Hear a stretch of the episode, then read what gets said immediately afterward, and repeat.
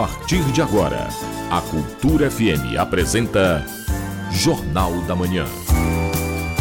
Tudo que é notícia no Pará, no Brasil e no mundo, você ouve agora no Jornal da Manhã.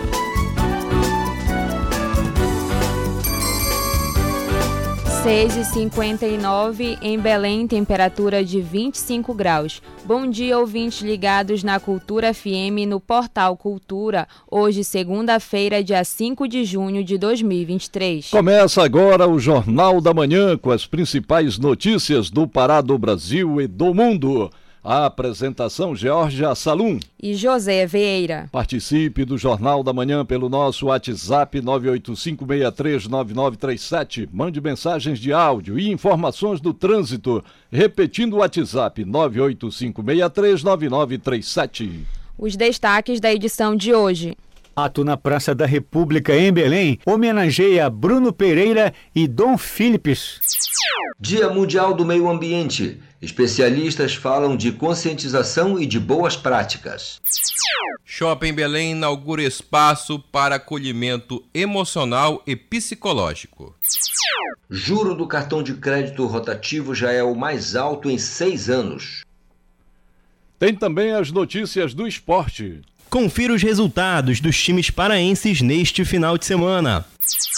Quartas de final da Copa Pará Sub-20 de futebol vão ser decididas nesta semana.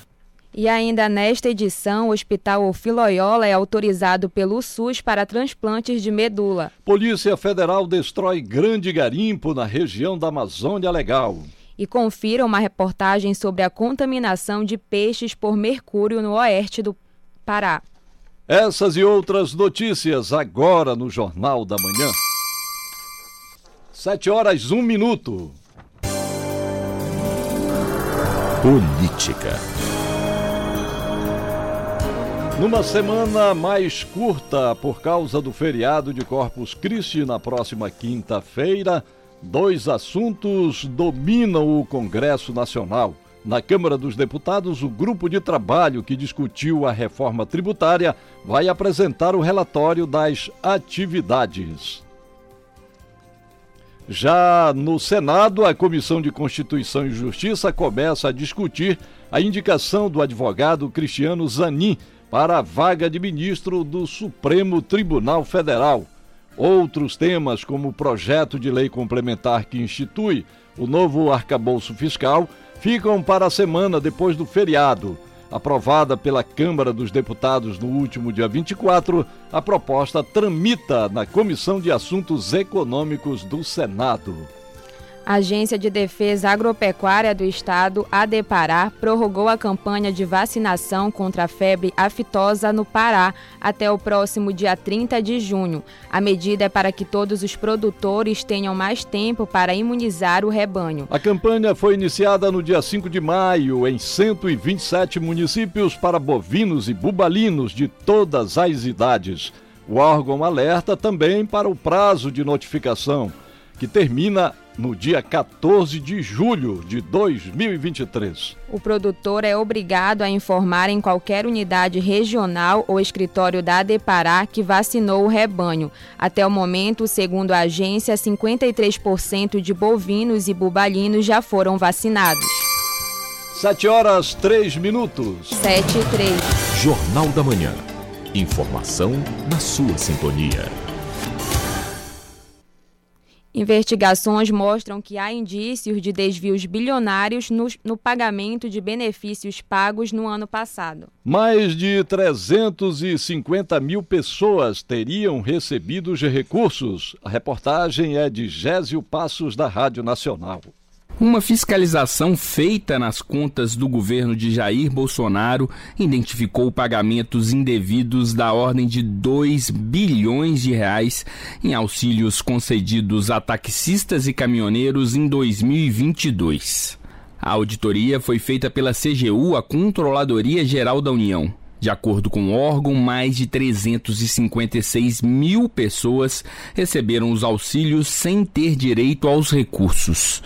Os números indicam que 75% de todos que receberam auxílio taxista estavam irregulares. Já o auxílio caminhoneiro chegou de forma irregular a 27% dos beneficiados. Segundo a CGU, as auditorias mostram falhas nos controles internos dos dois programas. Os auxílios para taxistas e caminhoneiros foram criados no ano passado com o benefício emergencial para combater o aumento dos preços dos combustíveis. Os auxílios foram pagos entre julho e dezembro de 2022 com parcelas mensais de mil reais tinham direito ao benefício os taxistas registrados nas prefeituras até 31 de maio de 2022, devendo estar em exercício de atividade e com CPF e CNH regulares. Era responsabilidade das prefeituras o cadastro dos profissionais. Já os caminhoneiros autônomos que estavam cadastrados no Registro Nacional de Transportadores Rodoviários de Cargas, ativos até 31 de maio de 2022, poderiam receber o benefício. Esses dados foram repassados pela ANTT, mas os caminhoneiros também poderiam fazer uma autodeclaração.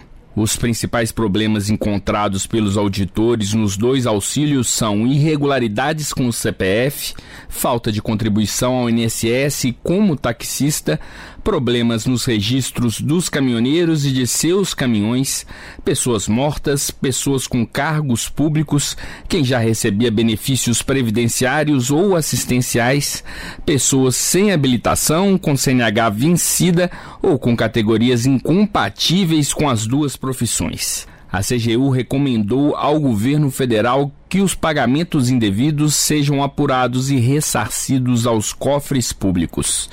Da Rádio Nacional em Brasília, Gésio Passos. Inscrições para o Exame Nacional do Ensino Médio iniciam hoje. Confira os detalhes de como se inscrever com Gabriel Brum, da Rádio Nacional. As inscrições para o Enem 2023, o Exame Nacional do Ensino Médio, começam na segunda-feira e seguem até o dia 16 de junho. As provas estão marcadas para 5 e 12 de novembro. As inscrições devem ser feitas pela página do participante no site do INEP. O endereço é enem.inep.gov.br/participante. O valor da taxa de inscrição é de 85 reais e deve ser paga até o dia 21 de junho. O Enem é usado por instituições de ensino públicas e privadas para selecionar estudantes para preencher as vagas em cursos superiores. Os resultados também servem de parâmetros para o acesso a programas como o FIES, Fundo de Financiamento Estudantil. As notas do Enem também podem ser aproveitadas nos processos seletivos de instituições portuguesas que possuem convênio com o INEP. Da Rádio Nacional em Brasília, Gabriel Brum. Ter paz leva ter paz leva ações de saúde e cidadania para moradores de Ananindeua. Os moradores das Águas Lindas e do Curuçambá receberam serviços de saúde e cidadania. Confira os detalhes com Felipe Feitosa. A ação levou serviços de saúde, além da emissão de documentos e cidadania aos moradores do Curuçambá e das Águas Lindas, em Ananindeua, na região metropolitana de Belém. O presidente da Cultura Rede de Comunicação, Miro Sanova, fala da importância dos serviços prestados. E trazendo essa ação importantíssima à população, né, com vários serviços de cidadania, serviços sociais, e é a função que a gente está exercendo, a orientação do governador da Barbalho, de integrar as secretarias e levar os melhores serviços para a comunidade, aqui em Ananindeu, em Belém, em todo o Pará. A dona de casa, Raquel Barbosa, participou da ação e recebeu uma cesta de alimentos por meio do projeto Banco de Alimentos da SEASA presente que vai ajudar e muito na alimentação da família. Isso aí é um, um, grande adicional na nossa casa, né? E, tipo, eu até comentei com meu marido, caramba, nunca tenho sorte de ganhar nada e fui a primeira sorteada. Muito gratificante, quero agradecer que é, fui atendida por pessoas com muita boa vontade, né, de atender o povo. Estou feliz demais, muito grata mesmo ao governo do estado por essa ação aqui no meu bairro. O Ter Paz itinerante vai ocorrer em todas as regiões do Pará, com reportagem de Tainá Martinez, Felipe Feitosa para o Jornal da Manhã. Ato Nacional relembra um ano do assassinato dos ativistas Bruno Pereira e Dom Philips. Em Belém, pessoas se reuniram na Praça da República. O repórter Marcelo Alencar tem outras informações. O ato homenagem Um Ano Sem Bruno e Dom reuniu centenas de pessoas na Praça da República em Belém. O encontro teve a presença de políticos, sindicalistas, religiosos, educadores e lideranças indígenas. Os participantes saíram em caminhada pelo centro de Belém. Com faixas e cartazes, pediram justiça pelas mortes do indigenista Bruno Pereira e do jornalista Dom Philips. O organizador do encontro em Belém, Fabiano Bringel, fala do simbolismo da ação. O objetivo é, primeiro, é marcar a memória de um ano do assassinato do, do Bruno Pereira, né, nosso companheiro aqui, e o Dom Philips, né, que a partir de amanhã, no caso dia 5, ele é, completa um ano. Né?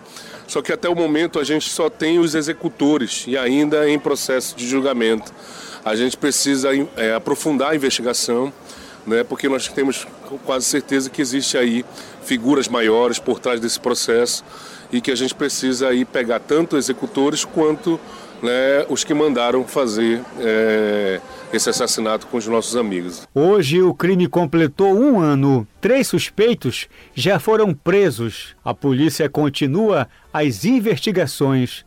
A preservação do meio ambiente também foi destaque na reunião além do pedido para ampliação das investigações do crime, como destaca o organizador do ato em Belém, Fabiano Bringel. Você precisa aprofundar as investigações, é preciso aí levantar melhor essa rede, não é fácil, porque existem figuras maiores por trás e nós sabemos que os interesses aí né, são interesses que muitas das vezes vinculados a grandes empresas, a garimpe legal. O evento prestou ainda solidariedade aos familiares das vítimas. O Ministério dos Povos Indígenas informou que vai montar um grupo de trabalho que garanta a proteção territorial e da população indígena no Vale do Javari. Marcelo Alencar, para o Jornal da Manhã. Primeiros meses de 2023 registra aumento significativo de casos de violência contra pessoas LGTBQIA+. Os estados da região sudeste são os que mais têm registros. Informações com Gabriel Brum, da Rádio Nacional. As denúncias de violências contra pessoas LGBTQIA, aumentaram mais de 300% nos primeiros cinco meses deste ano, em comparação com janeiro a maio de 2022. Foram mais de 2.500 alertas em 2023, contra apenas 560 no ano passado. Os dados são da Ouvidoria Nacional de Direitos Humanos. De acordo com o Ministério dos Direitos Humanos e da Cidadania, as denúncias resultaram em 13.800 registros de violações, sendo maior parte agressões física e psíquica. Os homens são os que mais violam os direitos humanos de pessoas LGBTQIA. O principal local das violações é a casa em que vivem a vítima e o agressor. Entre os estados, São Paulo, Rio de Janeiro e Minas Gerais somam quase metade dos casos registrados em todo o país. Para denunciar casos de violência e discriminação, basta ligar para o Disque 100. O serviço é gratuito, sigiloso e opera 24 horas por dia. Da Rádio Nacional em Brasília, Gabriel Brum. 7 horas 13 minutos. 7 e 13. A seguir, no Jornal da Manhã. Shopping de Belém instala espaço para acolhimento emocional. Cultura FM, aqui você ouve primeiro, a gente volta já. Estamos apresentando Jornal da Manhã. Junho Vermelho é mês de quê? De doar sangue no Hemopa. A vida bate forte no meu coração e se multiplica com a minha doação. Eu dou sangue pra te ver sorrir, eu dou sangue pra te ver cantar. É junho vermelho. Sangue, doe vida. Hemopa. Apoio Cultura FM. É tempo de emoção, bate, bate coração, pela minha doação. Cuidado com a exposição de crianças em fotos nas redes sociais. As fotos podem ser usadas em sites de pedofilia e prostituição infantil. Não deixe a criança escolher sozinha o que deve ser visto na internet. Oriente, supervisione e proteja. Cultura, rede de comunicação em defesa dos direitos da criança.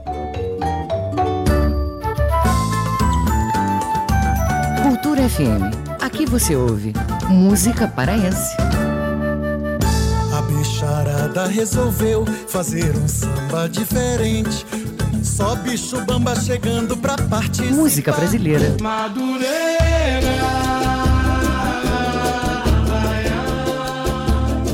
Cultura FM 93,7. Alô, gente, aqui é o Ricardo Kizan. Eu tenho um recado para você. De segunda a sexta-feira, às 18 horas, as marcantes. Agora o que me resta são meus pensamentos, suas fotos pelo chão. A gente já não se entende e a nossa história mudou. O ritmo contagiante, o movimento, a história do Brega. Pela Cultura FM 93.7.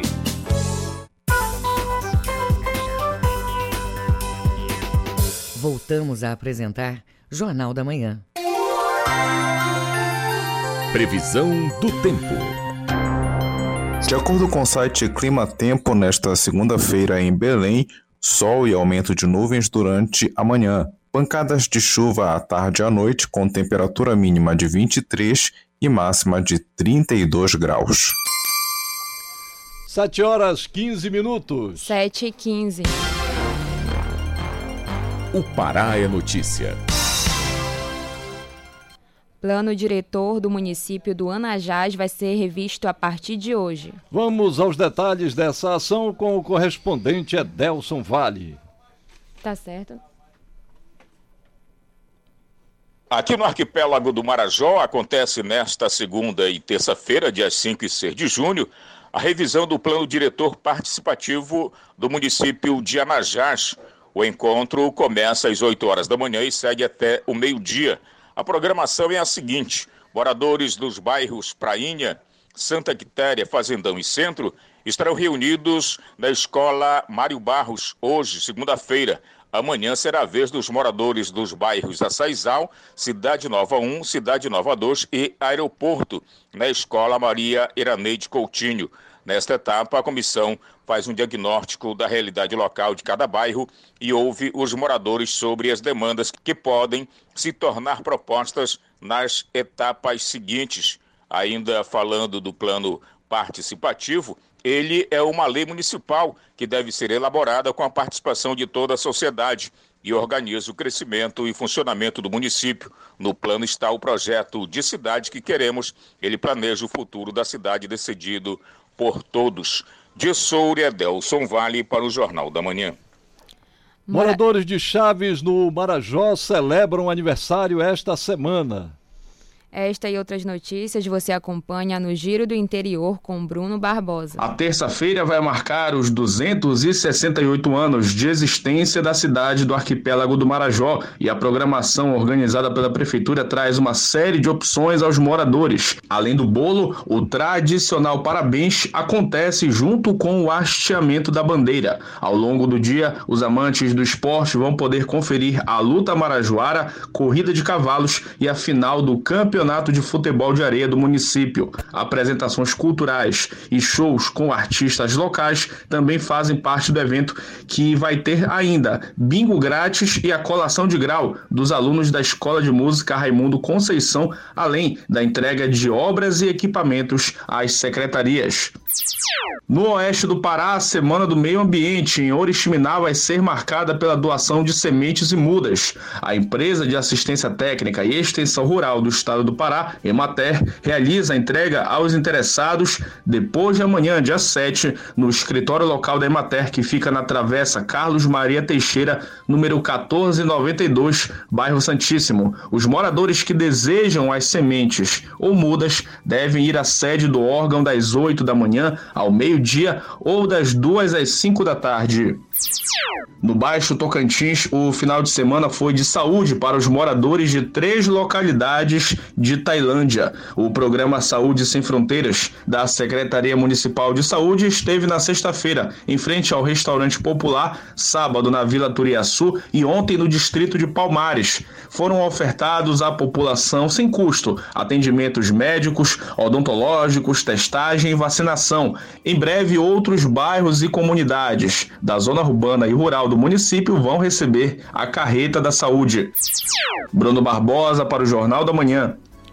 Shopping de Belém instala espaço para acolhimento emocional. O local vai atender pessoas que trabalham lá e também clientes. O repórter Felipe Feitosa tem as informações. A ideia da iniciativa é escutar e acolher pessoas que estejam passando por dificuldades psicológicas. A equipe que vai atender o público é multiprofissional, com psicólogos, psiquiatras e assistentes sociais. A superintendente do Boulevard Shopping, Isabel Portela, fala do projeto. O espaço de acolhimento emocional que o Boulevard Shopping criou é um espaço de escuta e de acolhimento para as pessoas que frequentam e que trabalham aqui no shopping, de forma que a gente possa ouvi-los e amenizar sua dor, suas preocupações, suas emoções, enquanto estão aqui dentro do equipamento. A iniciativa também vai ter vivência em grupo, com sessões às segundas. Toda esta ação é de graça. A superintendente do Boulevard Shopping, Isabel Portela destaca a importância da ação. É um projeto experimental, terá um tempo determinado para ser realizado e para os interessados em participar, basta vir ao shopping e agendar um horário e aguardar de ser atendido. O espaço fica aberto de domingo a domingo, das 10 da manhã às 22 horas. Clientes e pessoas que trabalham no local que quiserem ser atendidas só vão precisar ir ao espaço que fica localizado no piso 1, ao lado da loja Vibiri. Felipe Feitosa para o Jornal da Manhã. 7 horas 21 minutos. 7 e 21. Vida e saúde. Boa notícia para os pacientes que necessitam de transplante de medula óssea aqui no estado. O Ministério da Saúde habilitou o Hospital Ofir Loyola para fazer o procedimento. A reportagem é de Marcos Aleixo. O Ministério da Saúde publicou portaria que credencia o Hospital Fir Loyola, em Belém, como centro de transplante de medula óssea. O serviço deve iniciar neste mês. A princípio, a instituição vai realizar o transplante autólogo, que utiliza a medula do próprio paciente no procedimento. Com a conquista, o hospital vai ser o primeiro centro transplantador de medula óssea do SUS no norte do Brasil. O responsável técnico do serviço de transplante de medula óssea do Ofir Loyola, o oncohematologista Tiago Xavier Carneiro, comenta sobre este novo procedimento do hospital. É um procedimento fundamental para o tratamento de várias doenças do sangue, principalmente alguns cânceres do sangue, como o mieloma múltiplo, as leucemias e os linfomas. É, no Hospital Ofir Loyola, nós fazemos o tratamento dessas doenças e tínhamos muita dificuldade em realizar o tratamento completo de alguns pacientes, porque nós não tínhamos nenhuma unidade de transplante de medula óssea no nosso estado dentro do SUS. Esses pacientes precisavam viajar para outros estados do país para fazer o transplante de medula óssea. Com frequência eles não conseguiam viajar ou tinham que fazer um tratamento fora domicílio, gastando muito dinheiro. O transplante de medula óssea, segundo especialistas, busca substituir o tecido doente por meio de duas modalidades, a autóloga e a halogênica. No primeiro tipo, as células transplantadas são originárias do próprio paciente. O material é coletado e armazenado para ser devolvido após o usuário ser submetido à dose de tratamento que erradiquem células doentes. Com isso, a medula óssea, que é considerada a fábrica do sangue, passa a ser reconstituída a partir das células coletadas previamente. Já no transplante halogênico, a equipe médica utiliza a medula de doador aparentado ou cadastrado no banco de voluntários. Tiago Xavier Carneiro destaca a importância deste tratamento para os pacientes que estão na fila, aguardando a doação e os cuidados para a realização deste procedimento. É fundamental que nós tenhamos a nossa unidade de transplante de medula óssea dentro do SUS, pois assim nós conseguimos, nós conseguiremos fazer o tratamento adequado para a maior parte dos nossos pacientes. Recentemente, o Hospital Filhola foi autorizado a realizar esse procedimento na sua categoria autólogo, ou seja, o transplante de medula óssea que é feito da própria pessoa para a própria pessoa, inicialmente. Existe uma meta para já iniciar em breve uh, o serviço e beneficiar os nossos pacientes. Segundo a Sociedade Brasileira de Transplantes de Medula Óssea, o Brasil é o terceiro maior banco de medula óssea do mundo. No Pará, o EMOPA é responsável por realizar o cadastro de voluntários no Registro Nacional de Doadores Voluntários de Medula Óssea e notificar em caso de compatibilidade. Marcos Aleixo para o Jornal da Manhã. 7 horas 24 minutos. 7 e 24. Notícia da hora. Começa hoje à tarde o atendimento aos motoristas que têm pendência em processos de habilitação na zona metropolitana de Belém. O público será atendido em sete guichês para solucionar demandas dos seguintes postos: Detran Sede, Gran Pará, Icoraci, Antônio Barreto, Pátio Belém e Metrópole. Cada guichê vai distribuir 50 senhas diariamente até quarta-feira, dia 7. E a triagem será feita das 2 às 2h50 da tarde. Jornal da Manhã. Você é o primeiro a saber.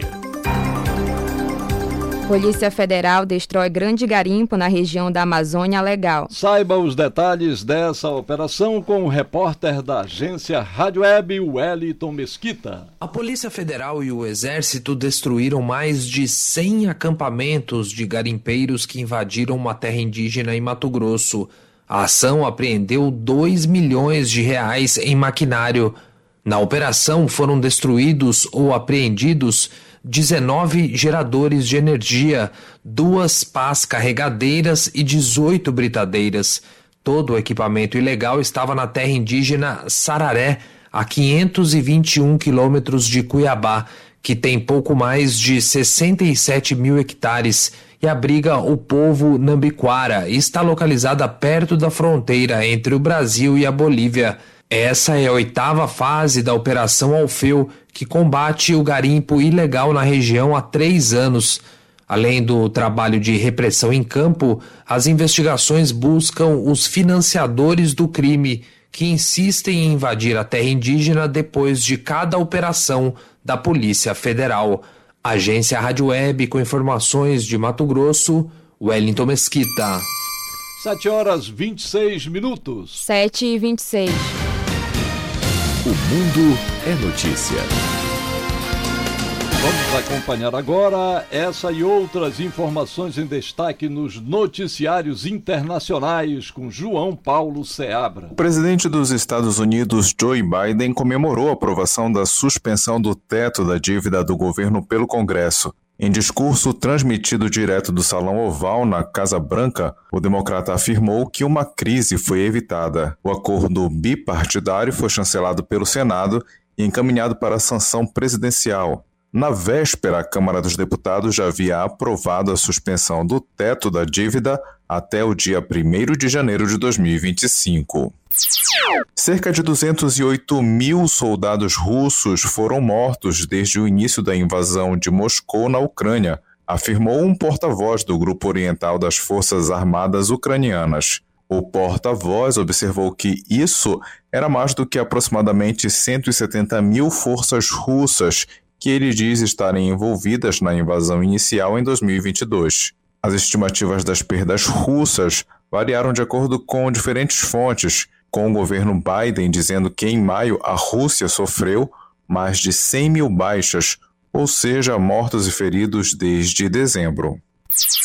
O Serviço Federal da Segurança Russa, FSB, disse ter descoberto uma operação de espionagem norte-americana que comprometeu milhares de iPhones por meio de um sofisticado software de vigilância.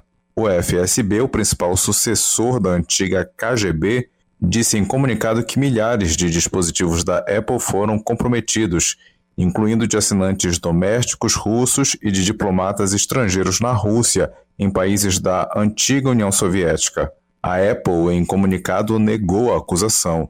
A empresa afirmou que nunca trabalhou com qualquer governo para inserir um acesso clandestino em qualquer produto e nunca fará isso.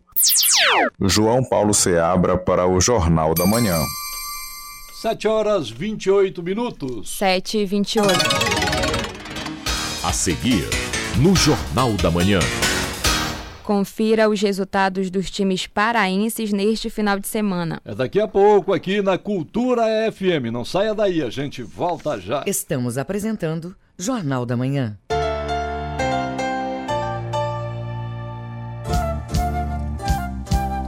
ZYD 233, 93,7 MHz.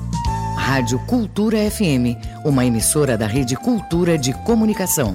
Fundação Paraense de Rádio Difusão. Rua dos Pariquis, 3318. Base operacional, Avenida Almirante Barroso, 735. Belém, Pará, Amazônia, Brasil. Charlie Brown Jr., 30 anos, em Belém. A banda que fez história no rock nacional de volta à cidade. Turnê comemorativa com integrantes da formação original. Show único no Norte, dia 10 de junho, no Espaço Náutico Marine Club.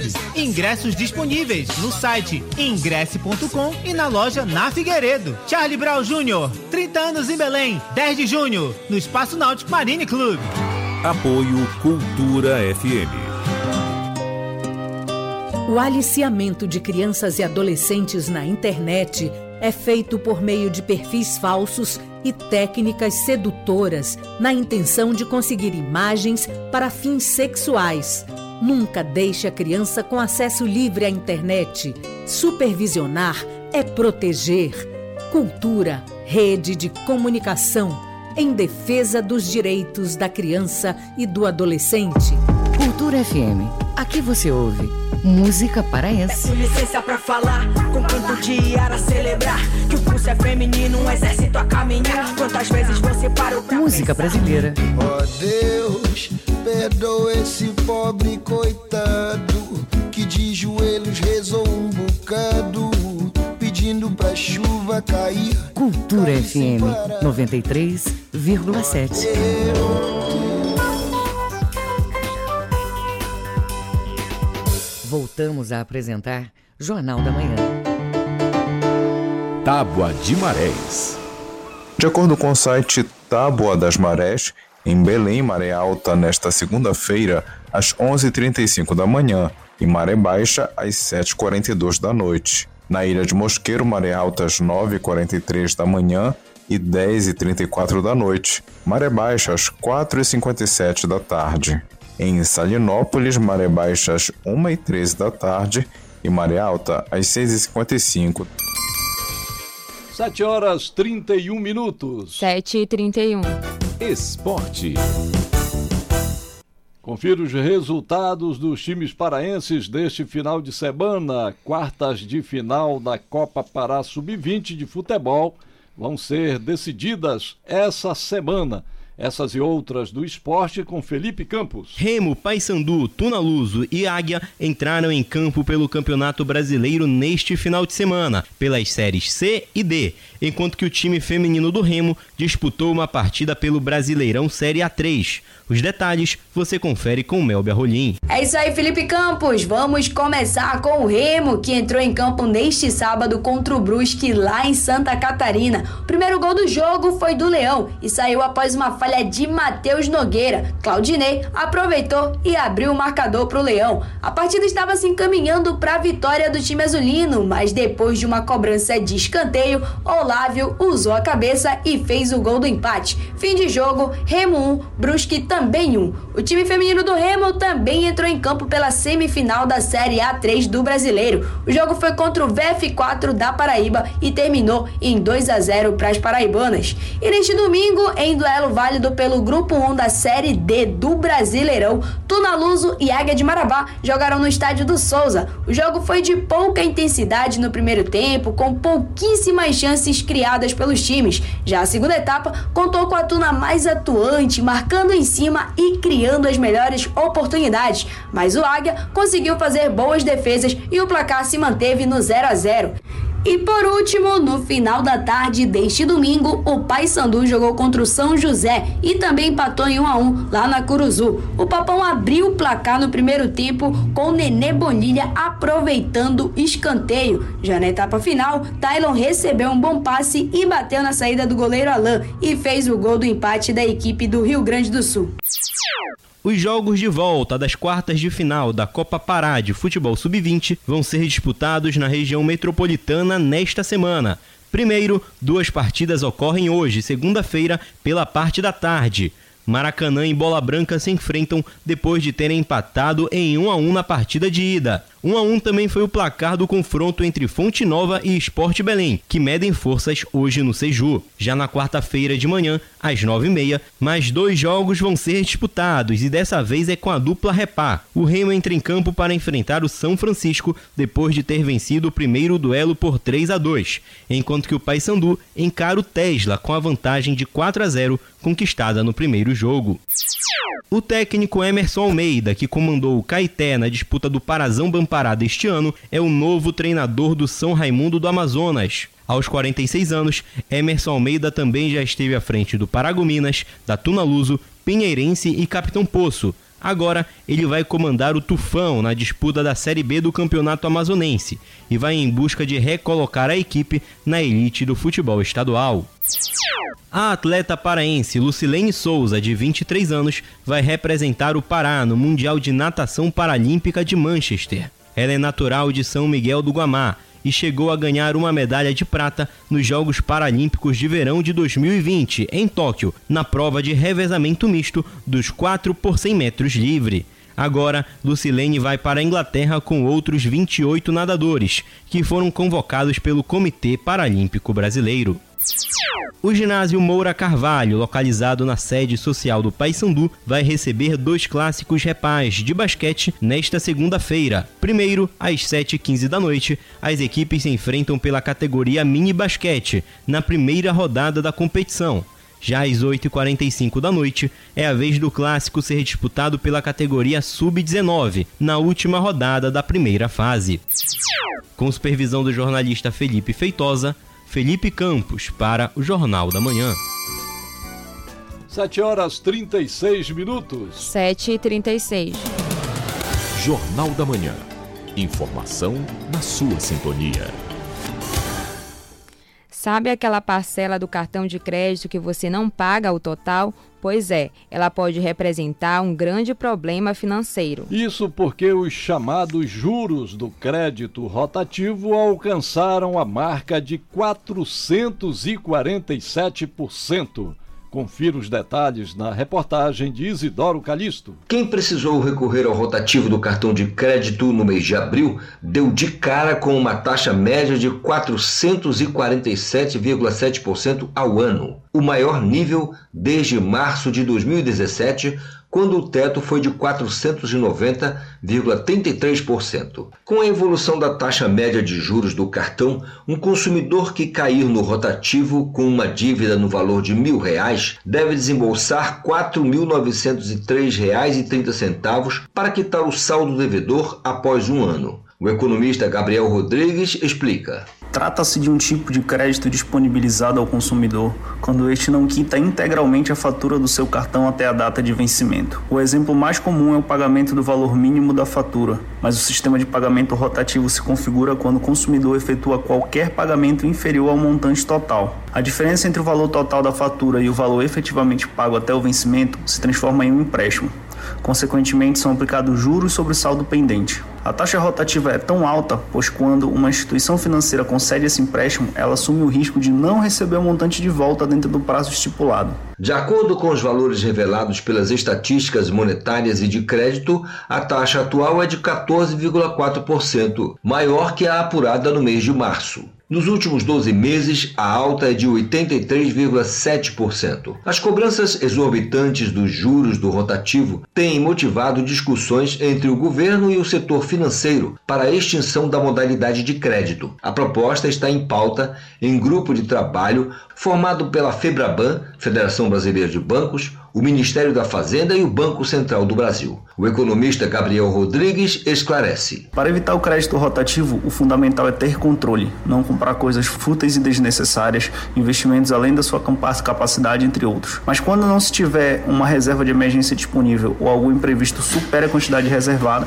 é orientada a busca por créditos mais acessíveis no mercado, tais como créditos consignados ou outros empréstimos bancários. Compare e avalie as taxas, prefira as menores e que as parcelas não afetem o seu orçamento mensal. O rotativo do cartão de crédito e o cheque especial são as modalidades de crédito mais acessadas em momentos de dificuldades e, consequentemente, têm as linhas de crédito mais caras do mercado. Isidoro Calixto para o Jornal da Manhã. Economia e Finanças. Agora vamos aos indicadores econômicos do dia com Ana Tereza Brasil. O grama do ouro está cotado hoje em R$ 312,43. O dólar comercial teve queda de 1,04%, sendo comercializado a R$ 4,95. O euro teve queda de 1,52% e custa hoje R$ 5,30. O Ibovespa, que é o principal índice da Bolsa de Valores de São Paulo, a B3, fechou a última sessão em alta de 1,80%, alcançando 112.558 pontos. Ana Tereza Brasil, para o Jornal da Manhã. 7 horas 40 minutos. 7h40. Notícia da hora. A Força Nacional de Segurança Pública vai permanecer por pelo menos mais 90 dias na área de influência da hidrelétrica de Belo Monte, no rio Xingu. A Força Nacional chegou à usina, a maior do país e uma das maiores do mundo, em, 2000, em 2013, no governo Dilma Rousseff. Agora são 7 horas 40 minutos. A seguir, no Jornal da Manhã. Comunidade Católica inicia a celebração de Santo Antônio de Lisboa. Cultura FM, aqui você ouve primeiro, a gente volta já. Estamos apresentando Jornal da Manhã.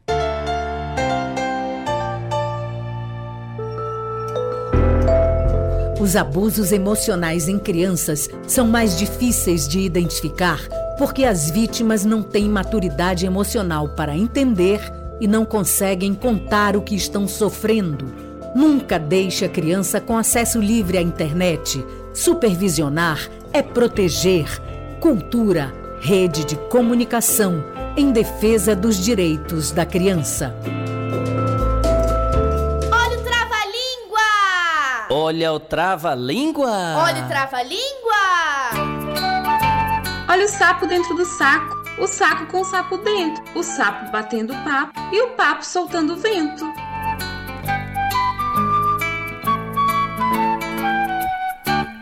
E aí, conseguiu repetir certinho? Esta e outras brincadeiras infantis você ouve no Abra Cadabra, todo domingo, nove da manhã. Cultura FM. Aqui você ouve música paraense. Dança lundu, dança banguê da cachoeira Dança do rio, Campina Verde do Alari Do Chipaiá eu venho do Retiro Grande. Música brasileira. Balança pena, balança sem parar. Arrasta a sandália. Cultura FM 93,7 Balança pena Música, informação e interatividade. Conexão Cultura de segunda a sexta, 8 da manhã. Ouvinte da Cultura FM, eu sou Isidoro Calixto, eu apresento o Conexão Cultura. Notícias, atualidades, informações e música para você ficar conectado com o que acontece no Pará e no Brasil.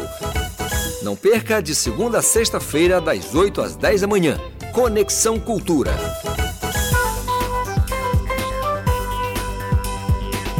Voltamos a apresentar Jornal da Manhã. Previsão do tempo. De acordo com o site Clima Tempo, nesta segunda-feira, em Paragominas, manhã de sol com previsão de pancadas de chuva durante a tarde e a noite. Temperatura mínima de 25 e máxima de 35 graus.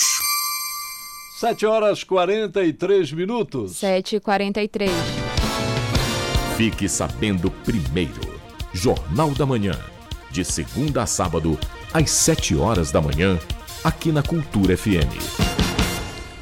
Salomão Laredo lança dois livros no dia 13 de junho. Banhos de Rio e Baixo Tocantins são as publicações. Os detalhes você confere com o repórter Marcos Aleixo. No próximo dia 13 de junho, o escritor Salomão Laredo lança os dois novos livros, Banhos de Rio e Baixo Tocantins.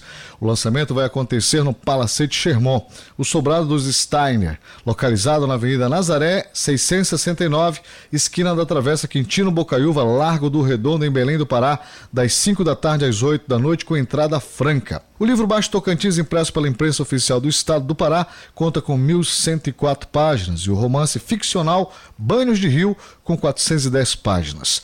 Patrocínio do Banco da Amazônia. Salomão conta com mais de 50 obras publicadas.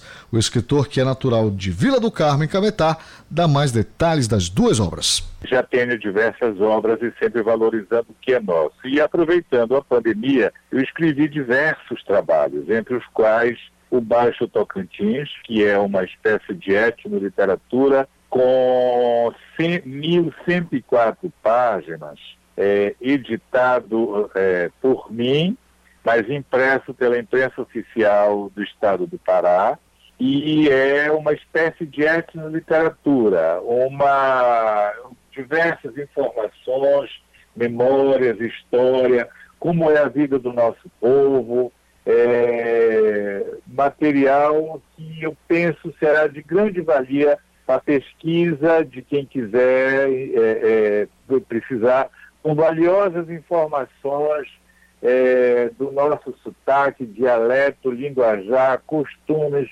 mito poética, romances, cultura popular, cozinha do povo do Baixo Tocantins. Banhos de Rio é um romance que aborda a relação do povo do Baixo Tocantins e do Marajó com a água. A apropriação do espaço público pelo privado, os banheiros nos rios, as facções, os crimes, a relação com o meio ambiente, o embate pelo poder e as encantarias do fundo.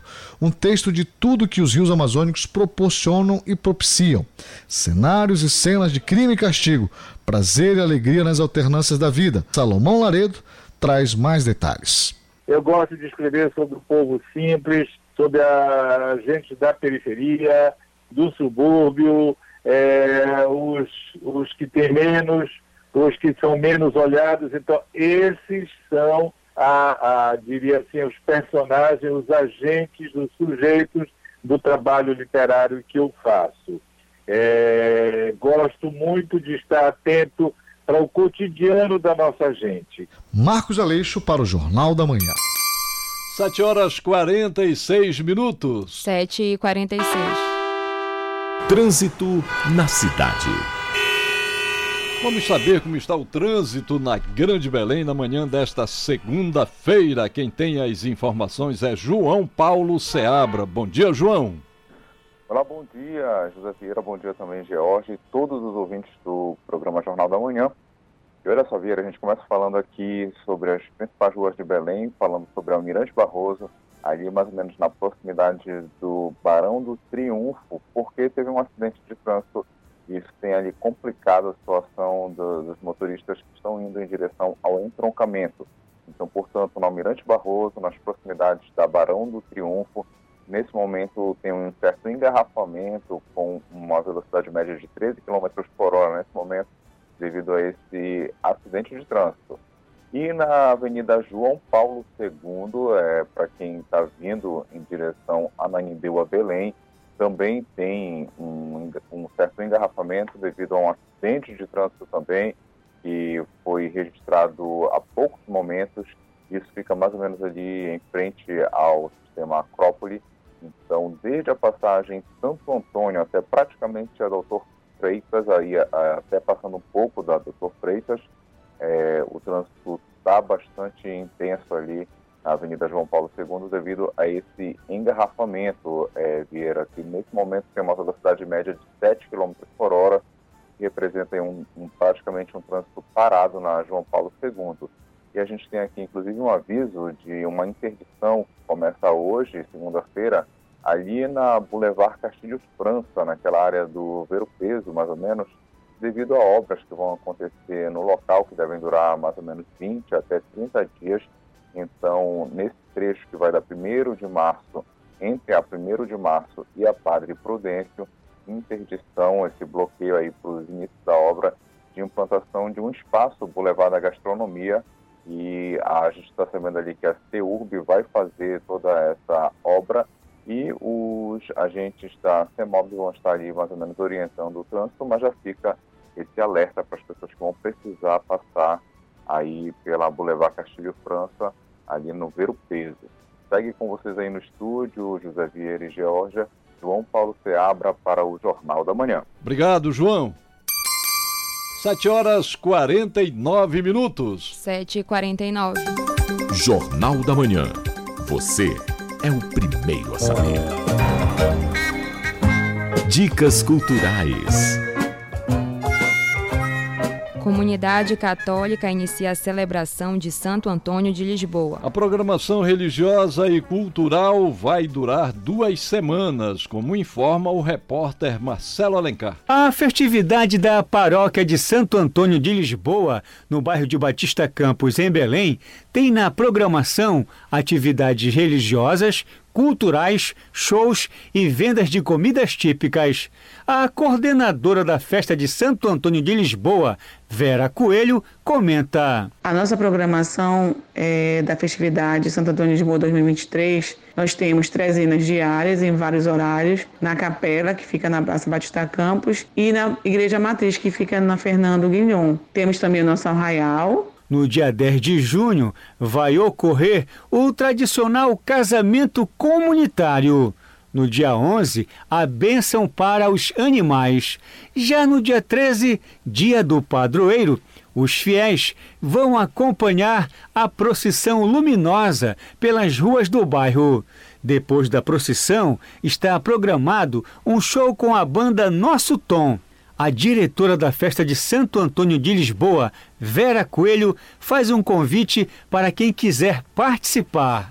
Venha participar conosco, nós temos arraial com comidas típicas, atrações artísticas. Venham, traga sua família para participar conosco. É muito importante. Nesta edição, o evento traz para o centro de sua reflexão a campanha da Fraternidade 2023. As missas são celebradas às seis e meia da manhã, meio-dia e às cinco da tarde, na Capela de Santo Antônio de Lisboa, na Rua dos Tamoios, 1875, Batista Campos. Já a programação cultural acontece após a missa na Rua dos Tamoios, em frente à Praça Batista Campos. Mais informações sobre a festividade é só ligar para 91 989 23 2206 e 91 987 56 93 99. Marcelo Alencar para o Jornal da Manhã. Pesquisa revela que cerca de 15% dos peixes consumidos no Pará contém mercúrio acima do limite tolerável para a saúde humana. O professor Gustavo Lauaz, pronúncia é Uauaz, é isso? Um dos autores do estudo, no entanto, recomenda o consumo de pescado pela população paraense. A origem da substância tóxica que atinge os rios da Amazônia tem a ver com a COP30, que será realizada em Belém em 2025. Ouça na reportagem de Miguel Oliveira. Dá pra esquecer esse rio cristalino e esses sonhos de menino que eu guardei. A Amazônia e o Pará são os maiores ambientes aquáticos de águas interiores povoados por milhares de espécies de pescado. Comer peixe é hábito dos nossos caboclos. A gastronomia paraense tem no peixe o seu carro-chefe no Brasil e no exterior. Navegar pelos nossos rios, além de ser uma aventura, é uma necessidade para ir de um lugar para outro onde não há estradas. Mas os nossos rios e nossos peixes correm perigo. Quero peixe, quero gente, quero bicho, quero tudo. Quero peixe, quero gente, quero bicho, quero tudo. Os rios enfrentam um inimigo invisível aos nossos olhos, mas que tanto mal faz à saúde. No final do mês de maio, um estudo organizado pela Fundação Oswaldo Cruz e que contou com a participação de pesquisadores paraenses, revela o nível da presença de mercúrio no tecido de várias espécies de pescado acima do recomendado pelos órgãos sanitários. Isso assusta muita gente. Tema Água e Alimentação Saudável será debatida em Belém daqui a dois anos na COP30, encontro promovido pelas Nações Unidas. Antes da gente revelar os dados da pesquisa, um dos pesquisadores envolvidos no estudo sobre a incidência de mercúrio no pescado vendido em feiras e mercados de 17 cidades da Amazônia, seis no Pará, o professor Gustavo Alwas avisa que o consumo de peixe não é perigoso, apenas recomenda alguns cuidados. O valor do peixe, o peixe na verdade ele é muito importante. A gente tem uma economia muito forte baseada no pescado. Né? A Amazônia é uma da região que mais tem pescadores no Brasil, especialmente o estado do Pará, onde mais tem pescadores cadastrados. Então, a pesca tem uma importância econômica muito grande, bem como de segurança alimentar e nutricional, especialmente para aquelas populações que vivem nas beiras dos rios e lagos e dependem muito fortemente do peixe. Então, esse é o contexto da pesquisa que nós fizemos, falando especialmente do estado do Pará, com relação aos demais estados. Então, o estado do Pará não foi um dos estados que mais apresentou quantidades, altos níveis de mercúrio nos peixes, com relação aos demais estados. Só o Amapá teve índices menores. Sabem por que a origem do mercúrio que atinge os rios tem a ver com a COP30, que será realizada em Belém em 2025? O professor Gustavo Alves responde. O mercúrio, de forma geral, ele existe uma quantidade natural no meio ambiente, mas nos últimos anos, já há décadas, especialmente nos últimos anos, ele tem sido muito utilizado, ele é muito utilizado em garimpo e acaba sendo disponibilizado para o meio ambiente através de garimpo. E nesse sentido, a gente consegue fazer um paralelo muito interessante com a COP30, que foi recentemente acordada que ocorrerá em Belém, né, capital do Pará, em 2025, porque o garimpo, que é uma das principais fontes de emissão de mercúrio, ele gera um desmatamento muito grande. Né? Esse desmatamento ele tem influência no clima, mesmo outras formas de desmatamento para agronegócio, para gado, ele acaba redisponibilizando o mercúrio que está disponível no solo. As queimadas também acabam redisponibilizando, e de outra maneira, por outro lado, isso contribui também com a questão climática com o aquecimento do planeta através das liberações de gases de efeito estufa.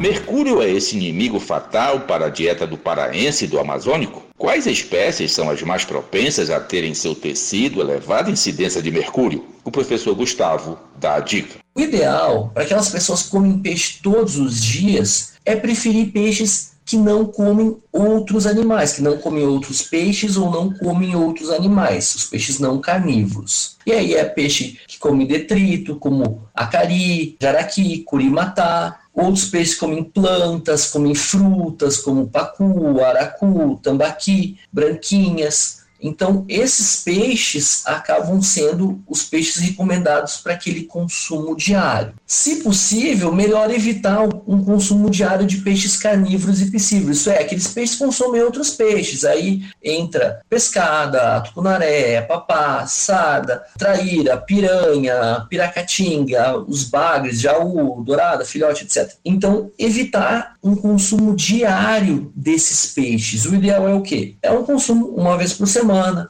duas vezes por semana no máximo. Quero andar por essa rua que um dia já foi praia, essa ilusão que vai muito além da água, lavando a alma sem pensar na salvação. Quero peixe, quero gente, quero bicho, quero tudo. De Santarém, Miguel Oliveira para o Jornal da Manhã. E a música Mata Mata que ouvimos em trechos desta reportagem que acabamos de apresentar tem letra e vozes dos jornalistas Otacílio Amaral e Samuel Lima. Meio Ambiente e Sustentabilidade. E o Jornal da Manhã encerra esta edição com uma reportagem muito importante. Afinal, hoje é o Dia Mundial do Meio Ambiente. E para nós paraenses, a data ganha um simbolismo mais que especial. Isso porque o Pará foi anunciado recentemente como sede da COP30. A reportagem é de Isidoro Calixto. 5 de junho, Dia Mundial do Meio Ambiente. Criada em 1974, é uma data muito importante para a ONU, porque tem o objetivo de promover a conscientização e a ação global em prol da proteção ambiental. Desde a criação, a data tornou-se uma plataforma global para conscientizar e promover ações diante da chamada tripla crise planetária: aquecimento global, perda de biodiversidade e poluição. Paula Pinheiro, professora da Universidade Federal Rural da Amazônia, esclarece. É necessário que todos nós entendamos que é possível sim ter um desenvolvimento alinhado com as questões ambientais. É o que a gente chama de desenvolvimento sustentável. É aquele em que a gente pensa na geração futura, em que a gente consegue hoje produzir, mas deixar para a próxima geração um ambiente melhor, uma qualidade de ar melhor, de água, para que eles também possam usufruir daquilo que a gente está usufruindo. Hoje, a gente na Amazônia é chamado muita atenção porque nós temos uma área ainda muito grande, né, de floresta, de vegetação, de água. Nós temos a maior bacia hidrográfica do mundo. Então é necessário que todos esses olhares sejam voltados assim para a Amazônia, para que desenvolva assim mas que não degrade o meio ambiente. Na última semana, a ONU decidiu que a capital paraense vai sediar a Conferência das Nações Unidas sobre Mudanças Climáticas, a COP30. Será em 2025. O ministro das Cidades, Jader Filho, comentou a escolha e garantiu o apoio do governo federal na preparação da cidade para sediar o encontro internacional. Pela primeira vez, o evento será realizado no Brasil. Liana Vidigal, consultora e especialista em meio ambiente, explica. A COP30 ela é uma das conferências mundiais mais importantes que existem hoje no mundo. É a reunião de vários líderes, grandes líderes mundiais que irão discutir acerca das questões climáticas. E trazer esse evento para Belém é de suma importância, uma vez que a gente vai conseguir mostrar a, os problemas reais que ocorrem na região amazônica. Com isso, a gente pode trazer grandes soluções para o desenvolvimento socioeconômico local. O Instituto Alan Caster realiza trabalhos voltados para a economia verde, bioeconomia e saberes tradicionais. Atualmente, o Instituto realiza a Feira da Economia Verde, projeto patrocinado pelo Banco da Amazônia, que divulga pequenos empreendedores da região. Soraya Costa, presidente do Instituto, fala da necessidade de práticas sustentáveis. A importância de conscientizar as pessoas com relação às práticas sustentáveis é porque, de fato, é a população, são as pessoas, os cidadãos que vão fazer é, é, a transformação. Né? Não importa é, a existência de leis ou ainda acordos setoriais ou uh, processos empresariais.